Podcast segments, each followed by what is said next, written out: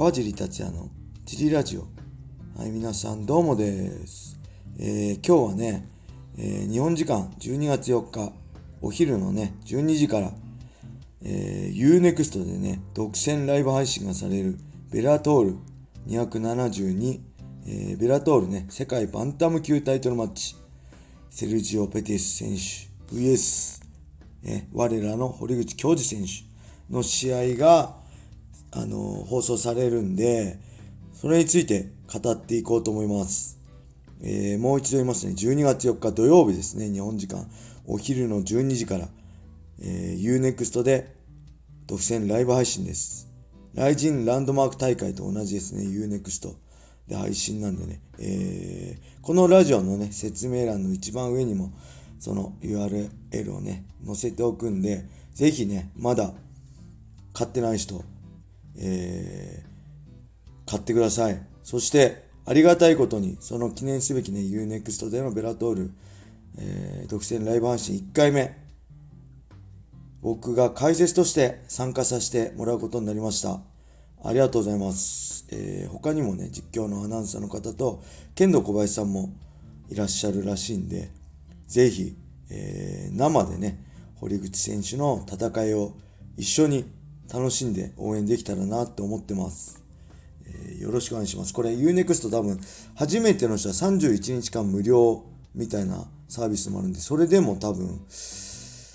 見れると思うんですよね。ちょっと詳しくはわかんないんですけど、えー、まあ、ランドマーク大会は、ライジンランドマークは、ペーパービューだったんで、その番組を買ったんですけど、ベラトールのこの堀口選手の試合は、ペーパービューじゃなくて、えー、月額料金 UNEXT の2000いくらっていう月額料金で見れるらしいんで、えー、まだ初めての人はその31日間無料サービスの期間中だったら見れると思います。ぜひね、これを機に UNEXT を契約していただいて、ベラトールだったりね、えー、ライジンランドマーク大会をこれから見ていただけると嬉しいですね。はい。そんなわけで、早速語っていきましょう。二人のね、まず二人のことを語ります。まずセルジオ・ペティス選手。1993年8月生まれ。28歳ですね。身長168センチ、体重61キロ。バンタム級です。アメリカ合衆国。ルーファススポーツ所属。えー、戦績はね、26戦21勝5敗ですね。えー、そして兄、えー、あ、その前に幼少期にね、テコンドーを始めます。えー、15歳以下の部で世界王者になってるらしいです。えー、そしてお兄さんがアンソニー・ピです。そのお兄さんの影響で13歳から MMA を始めます。このアンソニー・ペティスっていうね、人を知らない人もいるかと思うんですよね。僕ら世代の人はみんな知ってると思うんですよ。格闘技好きであれば。あの、格闘技ね、詳しくない人もこれ聞いてると思うんで、えー、そういう人方向けに説明させていただくと、アンソニー・ペティスね、元 WEC、そして USC のライト級王者です。えー、UFC ジャパンでもね、確かジョー・ゾーローゾン選手と対戦してて、はい、左ハイキックでしたっけ？かなんかで KO 勝ちしてますね。えー、で、まあ、詳しい人がね、忘れられない試合といえば WEC のベンソン・ヘンダーソン戦で見せたね、ケージを使った三角切りで、いわゆるショータイムキックでね、ベンソン・ヘンダーソン選手からダウン奪ってますね。飛んでケージを蹴ってそこから相手を蹴るっていうね、三角切りです。すごい、あのー、なんだろう、瞬発力に優れた選手でしたね。その選手の弟です。そして2011年にプロ MMA デビュー。えー、2013年6月、RFA フライ級王座決定戦で KO 勝ちして、RFA の、えー、フライ級の王座を獲得します。で、この RFA っていうのは、え今はないんですよね。え2017年に RFA と LFC っていう団体が合併して LFA っていう団体ができました。で、この LFA っていうのは今もあの団体ありまして、先日ね、あの田中道則選手がね、えー、試合して勝ったり、堀内優馬選手もね、海外在住で、えー、戦い続けてるね、日本人ファイター堀内優馬選手も戦ってる舞台ですね。いわゆるまあ、こう UFC にファイターを送り込んでいるね、フィーダー賞的な位置づけですね。うん、そして UFC の成績が14戦9勝5敗。えー、そしてね、勝利の中にはね、現 USC フライ級王者のブランドン・モレノからの勝利も含まれてます。えー、ちなみに、えー、USC での、え、フライ級最高位は1位まで行ってますね。はい。そして2019年9月のタイソン・ナム戦に勝利し、USC との契約が終了しました。で、その後ね、再契約せずにベラトールに行ってベラトールと契約します。えー、そして2020年1月、ベラトール238でベラトールデビュー。えー、そしてベラトール3戦目でファン・アーチュレッタ選手に勝ち、ベラトールのバンタム強者になります。えー、まず、セルジオ・ペティス選手の戦い方としては、基本自分からね、組にはいかないで、オーソドックスなボクシングスタイルと変則的なキックスタイル。えー、例えば後ろ回し蹴りとかね、カポエラキックとかですね。これはまあテコンドーの影響なのかな。を使ったスタイルと、あと細かいステップと、えー、まあ絶妙な距離感でね、放つカウンターですね。特に右フックのカウンターが強烈です。はい。それがセルジオ・ペテス選手。そして我らが堀口教授選手もちょっと説明しましょう。1990年、えー、10月生まれ、31歳ですね。身長165センチ、体重61キロ、えー、日本の群馬県出身でアメリカントップチーム所属。戦績は32戦29勝3敗です。えー、5歳から伝統計らてを学びます。えー、そして、えー、山本キッド選手に憧れ、高校卒業と同時にクレイジー B に入門します。えー、アマシュートを経て、アマチュアシュートね、シュートを経て、2010年、シュートでプロデビュー。で、その時、そのその年の2010年、シュート新人王トーナメントフェザー級。このシュートのフェザー級っていうのは60キロですね。で、優勝します。そして2013年3月にシュート世界フェザー級、まあ、60キロのチャンピオンシップで当時王者の大木久保選手と対戦して、えー、チョークスリーパーで勝利。そしてシュートの世界フェザー級チャンピオンになります。えー、そしてその年2013年の9月に USC への参戦を発表。そしてね、10月に USC166 で USC デビュー、KO 勝ちします。えー、ちなみに堀口選手は USC のフライ級での最高位は3位ですね。えー、USC デビューから4連勝して、そして5戦目でね、USC186 で当時 USC フライ級王者だったデメトリアス・ジョンソン選手と対戦します。えー、試合終了、まあ、5分5ラウンドなんで USC のタイトルマッチはね、試合終了1秒前に腕十字で一本負け。これが2015年4月ですね。はい。デビューしたのは2013年9月から2014年9月、2015年だから、えー、10、11、12、1、2、3、4、もう1年7ヶ月ぐらいでね、デビューしてから、ゲシのフライ級のタイトルマッチまでたどり着いて、しかしね、えー、負けちゃいます、腕十で。そして、その負けを経てね、いろいろ考えることがあったのか、練習環境を変えるために2016年1月、アメリカントップチームへ移籍します。えー、そして、2016年11月、アリ・バガウ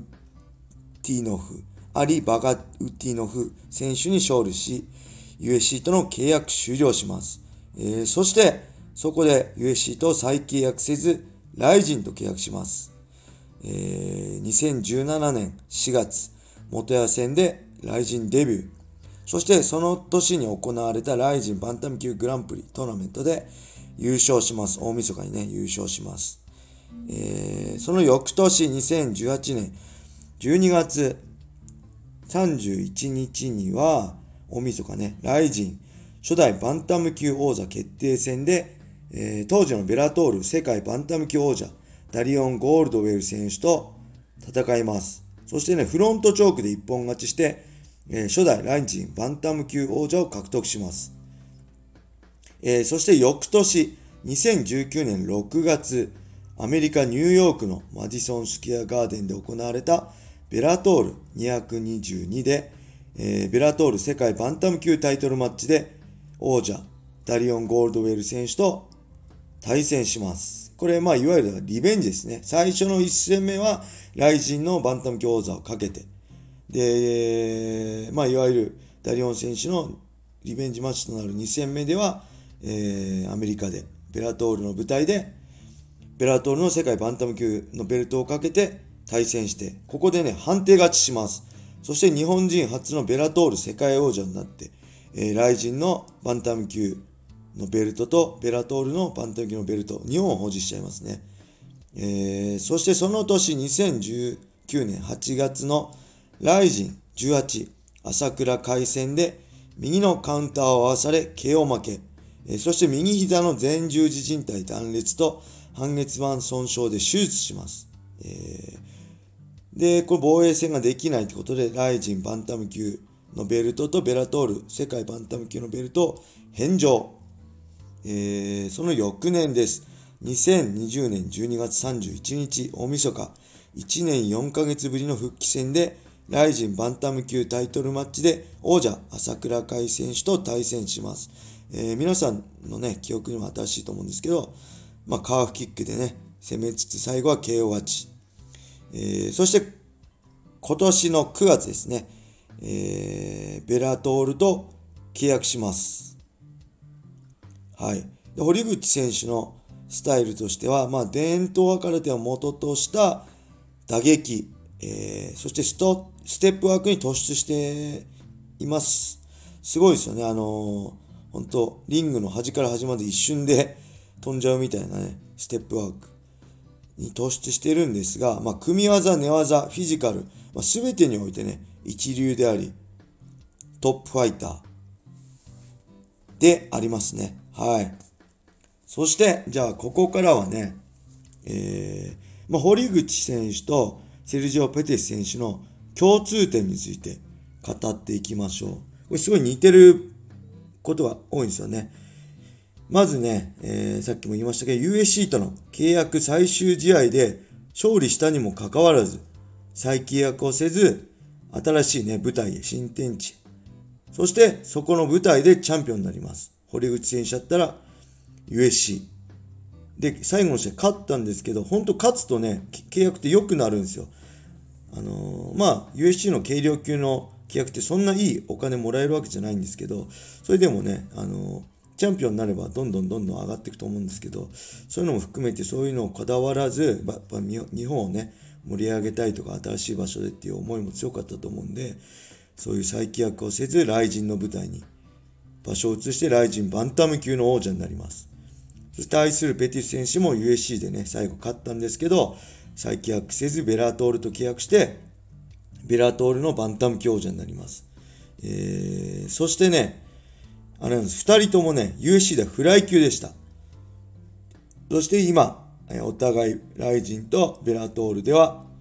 バンタム級です。で、まあ、これは階級アップした理由っていうのは、まあ、そもそもライジンに、ベラトールともにフライ級がないんですよね。あの、あ、今はね、あれ、あるか。今はライジンであるんですけど、ベラ、当時のライジンだったり、今のベラトールには、バンタム級が一番低い階級だったんで、そこに合わせて、えー、戦ったって感じなんでしょうね。なんで2人にはね、あのそこまで体格差体格差がないですね。ペティスが168センチ、堀口教授選手が165センチなんでね、大体、あの、ライジンのリングとかね、朝倉海選手と向き合うと、だいぶ身長差とか体格差あるなって感じたんですけど、まあ、この2人にはね、体格差がないってことで、えー、お互いフライ級出身ってことですね。はい。それではね、ちょっと長くなっちゃうし、これあと倍ぐらい喋っちゃいそうなんで、えー、今日はね、一旦この辺で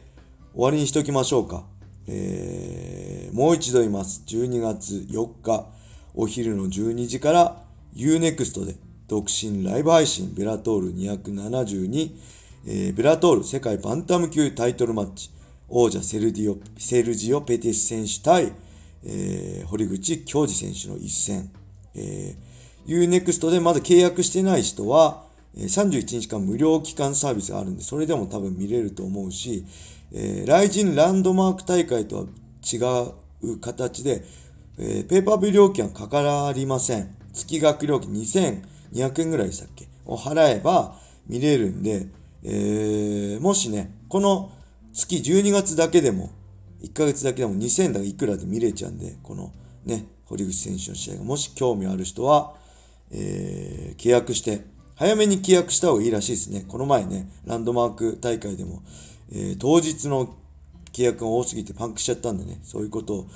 契約したら見れないっていうのはね、また最悪なんで、早めに契約していただいて、で、僕も解説者としてね、当日実況したいと思う、解説したいと思います。アナウンサーの方と僕と、えー、剣道小林さんの3人で解説する予定なので、一緒にね、堀口選手を、えー、応援しましょう。はい。ではね、続きは後半に行きます。後半では、まあ、二人のインタビューだったり、まあ、勝負のね、キーなんかを、僕的に川尻達也的に見た勝負のキーなんかを、えー、喋っていければなと思っています。はい。それではね、今日はこんな感じで終わりにしたいと思います。皆様、良い一日を。まったねー。